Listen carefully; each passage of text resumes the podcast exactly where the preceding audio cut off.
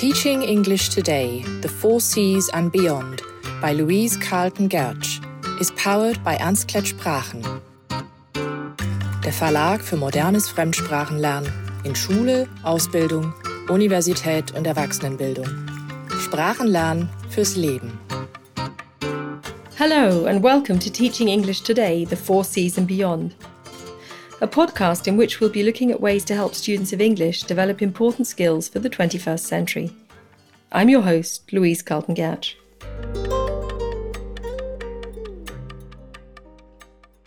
Are you a good listener? Many of us overestimate our listening skills. According to a 2015 report by the IT consulting company Accenture, 96% of global professionals considered themselves good listeners. But is this really the case? Interestingly, younger children are better at listening than adults. In fact, the older we get, the worse we get at listening. Back in the 1950s, Ralph Nichols, who's widely considered the father of listening, he conducted research into students listening. In one test, he had elementary school teachers suddenly pause in the middle of a lesson and ask their students to describe what they'd just been saying. 90% of first graders and 80% of second graders were able to do so. However, only 44% of junior high school students and a mere 28% of high school students were able to do so when asked by their teachers in a similar test.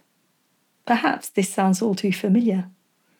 In a 1957 article for the Harvard Business Review, Nichols describes research he conducted with adults together with the University of Minnesota they were asked to listen to short talks by members of the university. Immediately after the average person had listened to the talk, they could only remember about half of what had been said, no matter how carefully they thought they'd been listening. And what's more, the research showed that they tended to forget between one half to one third of this within eight hours. This led Nichols to draw the conclusion it can be stated with practically no qualification that people in general do not know how to listen. They have ears that hear very well, but seldom have they acquired the necessary oral skills which would allow those ears to be used effectively for what's called listening. And of course, this was before the advent of digital distractions, mobile phones, and social media, where people are constantly clamouring for our attention. In fact, some experts today believe that listening is a skill that we're in danger of losing.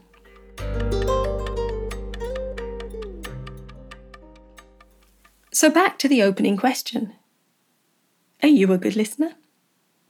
Perhaps we should first of all think about what being a good listener entails. People often say that it's about not interrupting someone or not finishing their sentences, that it's about making appreciative noises every so often, not sitting with our arms folded, and trying not to fiddle with something or fidget. But there's so much more to it than that. Studies have shown that while most people's average speed of speech is between 150 and 200 words per minute, our listening capacity is around 400 to 450 words a minute. So we can absorb a lot more information than we're being given. This means that in normal conversation, our minds have plenty of time to do other things, such as making plans, think about what we're going to have for dinner, wondering, deciding what we're going to say, and so on. The latter is something that Stephen R. Covey picked up on in his best selling book, The Seven Habits of Highly Effective People. He tellingly wrote Most people do not listen with the intent to understand, they listen with the intent to reply. They're either speaking or preparing to speak. Interestingly, a 2012 Harvard study showed that self disclosure, or talking about oneself, triggers the pleasure centers of the brain, the same ones that are activated when we experience rewards such as sex, drugs, or sugar. Now take a moment to think back to conversations you've had during the past week. How often have you shared something with someone only to have them tell you about a similar experience they've had, without them actually reacting to what you said? And have you perhaps also done so?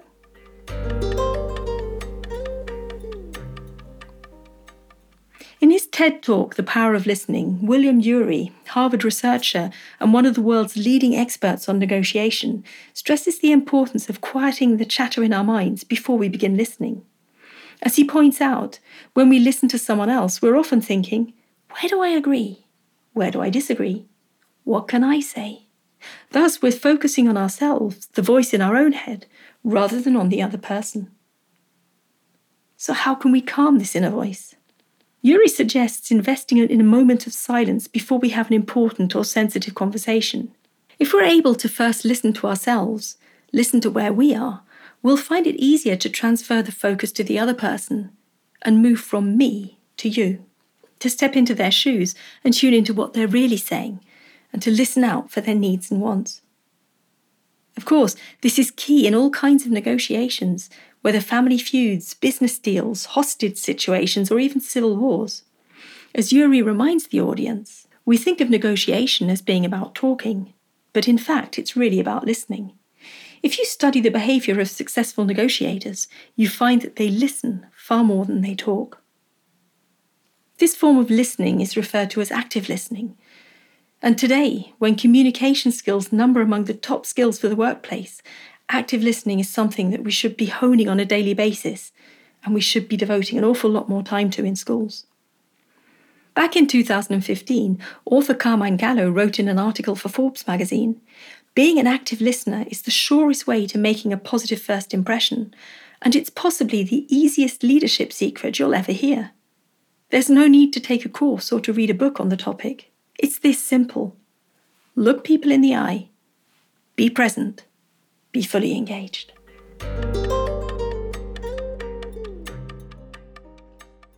How can we become better listeners? Robin Abrahams and Boris Groysberg discussed this in their 2021 article, How to Become a Better Listener, in the Harvard Business Review. They explain that anyone who's taking part in a conversation has two aims. The first is to understand what the other person is trying to get across, not only the apparent meaning, but also the emotion behind it. The second aim is to display interest, engagement, and warmth towards the other person. They point out that the second aim is not just out of a sense of niceness, but it's also from a practical point of view. If people don't feel listened to, they'll cease to share information. They go on to explain that there are three different parts to this kind of active listening. The first one is cognitive, thus paying attention to all the information, not just what's openly said, but also what's implied. The second is emotional, this refers to remaining calm and compassionate during the conversation, and at the same time being in control of your own emotional reactions, so not allowing boredom or annoyance to get the upper hand, for example. And thirdly, behavioral, showing interest and understanding both in a verbal and non-verbal manner. In their opinion, mastering active listening is something that we'll need to practice throughout our lives, although there are small things that we can do to make an immediate improvement to how we listen. The first one is a very simple but effective tool. It's to repeat a person's last few words back to them. This gives the other person the feeling that they're being listened to, ensures that the listener is staying on board throughout the conversation, and provides a little time for both parties to gather their thoughts or deal with an emotional reaction to something. In fact, this mirroring technique is employed by negotiators in all kinds of settings.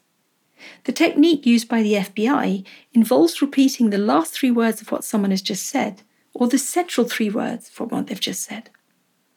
In his book, Never Split the Difference Negotiating as if your life depended on it, former FBI hostage negotiator Chris Voss says Mirroring is the closest one gets to a Jedi mind trick. Simple and yet uncannily effective. So, how does this work? In an interview for the Masterclass series, Voss demonstrates this. He asks his counterpart, Pam, What is it about escape room games that makes you passionate? Pam replies, they're so fun to do with friends and they're immersive. It's like such an immersive experience and it challenges your mind. Chris then mirrors, it challenges your mind, which leads Pam to then explain why this is the case. The reason this is so effective is because mirroring, or isopraxism, is a form of imitation, and humans use this technique of copying each other to comfort one another. It's usually subconscious, and we not only do it with words, but also through our body language, speech patterns, tone of voice, accent, and vocabulary. It establishes a bond between people, a sense of trust, as well as increasing empathy. However, if done badly or too much, it can be counterproductive, which is why many negotiators focus on just mirroring words. Another tip they share is to not rephrase what the other person says in your own words unless absolutely necessary. Studies have shown that repeating something verbatim really does work, despite the fact that it might feel a little unnatural. Rephrasing something can lead to increased emotional friction and also increased mental load on both parties. Experts frequently stress the importance of nonverbal cues to show one's interest when listening. Abrahams and Groysberg say that while you should offer nonverbal cues, you should only do so if this comes naturally to you. They argue that people who find giving nonverbal cues difficult might spend the conversation having to remind themselves to make eye contact or nod, which would, of course, then take their focus off actually listening. In such a case, it's better to state at the outset that you're someone who doesn't physically react and to ask for the other person's understanding. As we know, it's also important to minimize distractions as much as possible.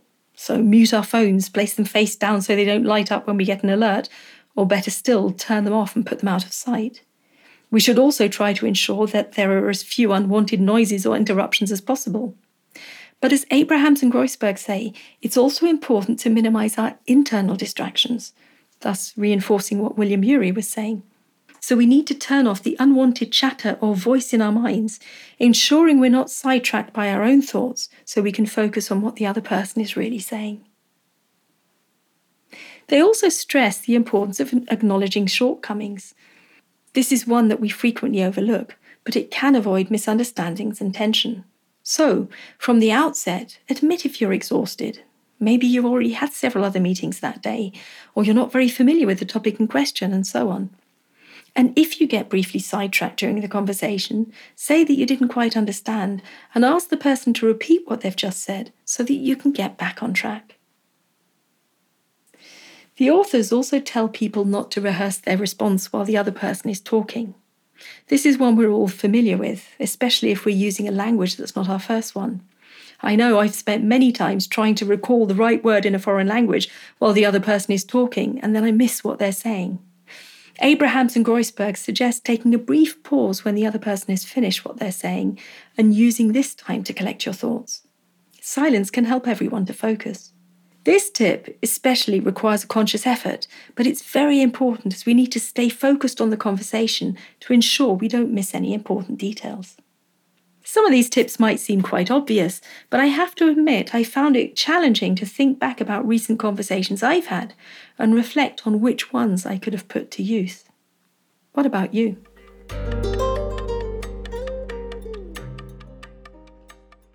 Award winning journalist and author Celeste Headlee has interviewed scores of people over her career. In her entertaining TED talk, 10 Ways to Have a Better Conversation, which would certainly be one to watch with older students, Headlee adds tips gained from her years of interviewing. She reminds the audience to ask open ended questions. Again, this might sound obvious, but it's something that we often forget. As she explains, people should take their cues from journalists and start their questions with who, what, when, where, why, or how. It's important to let people describe how they felt rather than just asking them the questions such as, Were you scared? which elicits a one word response. By asking an open ended one, such as, How did it make you feel? people are more likely to reflect on what happened, and the answer will probably be more interesting. She suggests going with the flow. This means letting go of thoughts that come into our mind and threaten to take our attention of what's being said. As she says, stories and ideas are going to come to you. You need to let them come and let them go. Importantly, she says don't equate your experience with theirs. So, if someone tells us of a bad experience they've had with their boss, or maybe an illness they've just been diagnosed with, it's all too easy to relate this to our own experience. But as she says, all experiences are unique, and it's not about you, it's about them. She also stresses the importance of being interested in the other person, saying that she grew up assuming everyone has something hidden and amazing about them, which is why I keep my mouth shut as often as I possibly can. I keep my mind open, and I'm always prepared to be amazed, and I'm never disappointed. Importantly, we should remember active listening requires empathy. Stephen Covey said it's about listening to understand. It's not about jumping in and judging or condemning. Yet, at the same time, it's important to remember that we don't have to agree with the other person.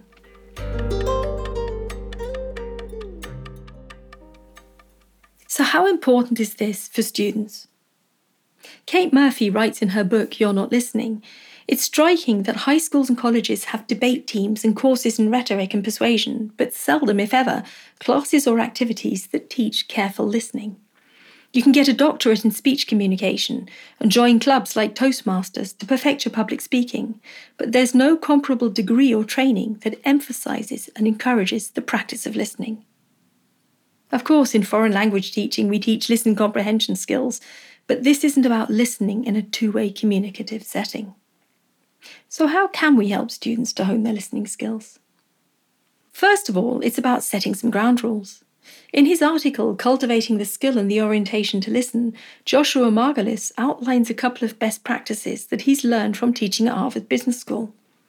He not only demands intensive listening of his students, but also of himself while teaching. As most teachers do, he makes direct eye contact with students while they're speaking, but continues to do so when he moves around the classroom. This means that the students are addressing the rest of the class and not just him. He asks a series of follow up questions and then summarizes these after every three to five interactions. At Harvard Business School, they also follow the principle no hand raising while someone is speaking, because this is distracting for everyone in the class. Margolis explains if a student's hand is up while others are speaking, it shows they're focused more on what they're about to say rather than listening. And our goal is to build a learning conversation. Interestingly, he also stresses the importance of reframing what the students have said rather than correcting them. In his experience, students feel much more appreciated when you're close to their words as opposed to when you transfer their words into your own. The closer you can stick to the student's language, the more you bring them with you. In his fascinating TED talk, Five Ways to Listen Better, Julian Treasure outlines simple activities that can be done to get people listening consciously, to reset our ears, so to speak, and these can easily be applied in the classroom. Treasure proposes listening to silence for three minutes, or starting off with one minute and slowly increasing to three. And if you can't find absolute silence, quiet will do as well. If done at the beginning of a lesson, this would help students to calm down the inner chatter in their minds. He also suggests listening to the sounds around us and identifying the different channels that we can hear. So, what can you hear in the classroom? Students should first listen in silence, then afterwards describe what they could hear. Perhaps the projector, a door closing, birdsong outside, footsteps in the hall. It's amazing the different sounds that we can separate and identify when we consciously listen.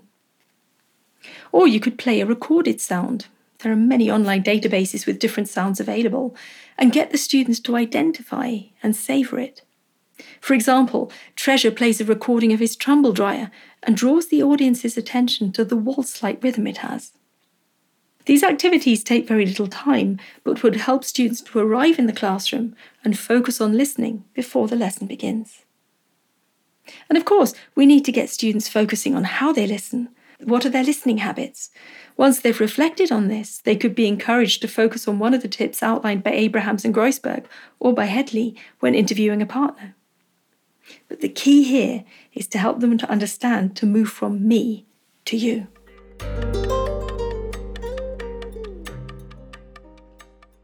At the end of his TEDx talk, William Ury asks If we listened more, what difference would it make in the world? I believe it would make a huge difference. He goes on to say So, this is my dream a listening revolution that can turn this age of communication into an age of listening. In other words, an age of true communication. What an inspiring thought!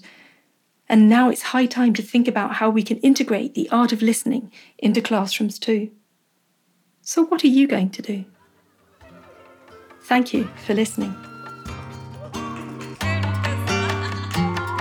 Teaching English Today, The Four Cs and Beyond by Louise Carlton Gertsch was brought to you by Ernst Klett Sprachen, der Verlag für modernes Fremdsprachenlernen in Schule, Ausbildung, Universität und Erwachsenenbildung. Sprachenlernen fürs Leben.